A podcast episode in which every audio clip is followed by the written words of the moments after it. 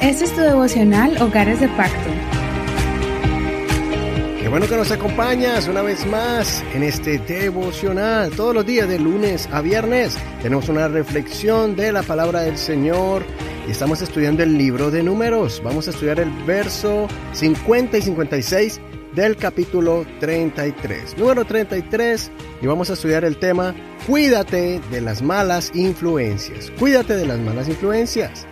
Dice el verso 50. Entonces el Señor habló a Moisés en las llanuras de Moab junto al Jordán frente a Jericó diciendo, Habla a los hijos de Israel y diles, cuando hayan cruzado el Jordán a la tierra de Canaán, echarán de su presencia a todos los habitantes de la tierra, destruirán todas sus esculturas, destruirán todas sus imágenes de fundición, y devastarán todos sus lugares altos. Tomarán posesión de la tierra y habitarán en ella, porque a ustedes les he dado la tierra para que la tengan en posesión. Recibirán la tierra en heredad por sorteo, según sus clanes. A los más numerosos darán una heredad más grande. A los menos numerosos darán una heredad más pequeña. Donde a uno le toque por sorteo, allí tendrá su posesión. Según las tribus de sus padres la recibirán en heredad. Pero si no echan de delante de ustedes a los habitantes de la tierra, Sucederá que los que dejen de ellos serán como aguijones en sus ojos y espinas en sus costados, y los hostilizarán en la tierra que ustedes han de habitar. Y sucederá que les haré a ustedes lo que pensé hacerles a ellos. Hasta aquí la lectura de hoy. Pero no olvides leer este capítulo si todavía no lo has leído, para que no te pierdas los detalles de esta historia. En este capítulo vemos dos partes. La primera parte leemos los detalles de los lugares donde ellos acamparon durante su travesía por los desiertos y las regiones. En la segunda parte es esta que leímos. Dios ordena por medio de Moisés la destrucción de todas las ciudades y sus habitantes. Dios había ya dispuesto a exterminar estos pueblos porque su maldad era tan grande que ya no había remedio para ellos.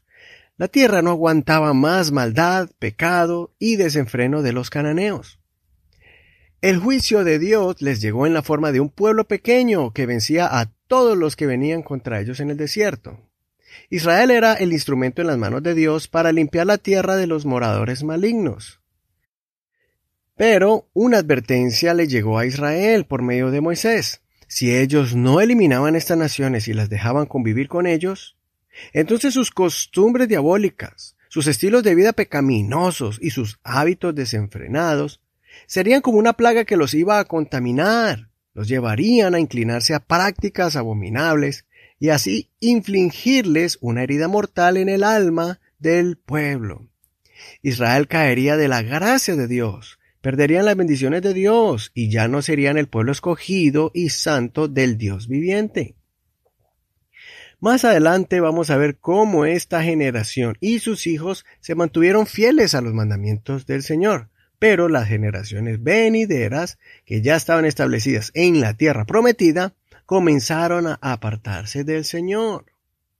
Esta es una gran lección para que nosotros evaluemos con quién nos asociamos, quiénes son nuestros amigos, quiénes son los que son de influencia en nuestras vidas, qué clase de práctica tienen ellos, si son prácticas que nos hacen mejores personas, que dejan una buena impresión en nuestras vidas, que nos inspiran a seguir adelante, que nos ayudan a restaurar y mantener la unidad entre los miembros del hogar, que me confrontan con sinceridad cuando estoy haciendo algo indebido, que me aconsejan con mansedumbre y me enseñan a caminar en la fe en Cristo.